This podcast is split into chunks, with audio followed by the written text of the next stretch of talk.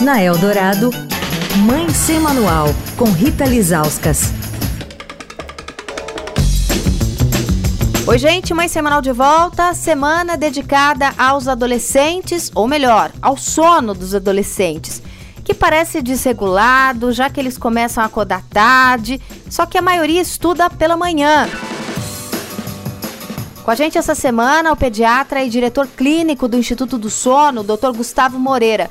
Doutor, aí essa conta não fecha, né? Olha, essa é uma preocupação não só no Brasil, isso é uma preocupação mundial. Nos Estados Unidos, onde tem um movimento maior, já faz uns 25 anos, atrasar o início das aulas, porque aí, ah. aí você deixa mais tempo de sono. Atrasar o início das aulas. Aí, em vez de começar às 7h30, começa às 8h30, 9 horas. Né? Só que lá eles têm uma organização de, diferente. Lá tem transporte público para ir para a escola. Aqui nós temos uma situação diferente.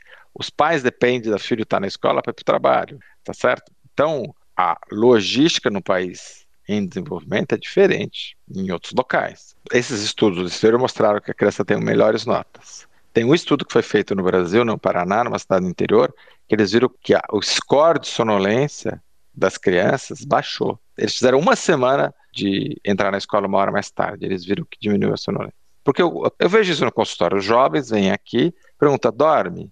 Ah, eu durmo na primeira e na segunda aula. Nem, nem sempre é a matéria, né? Não é uma matéria que é chata, né? E o jovem, para aprender, ele precisa muito da parte afetiva, né? Se é um professor é chato, ele não gosta daquela matéria. Se é um professor legal, é bom. Mas aí, a primeira, a segunda aula é sempre mais difícil, porque ele não está no horário fisiológico para ele, certo?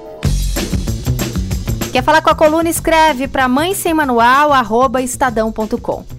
Rita Lisauskas para a Rádio Dourado, a rádio dos melhores ouvintes. Você ouviu Mãe Sem Manual, com Rita Lisauskas.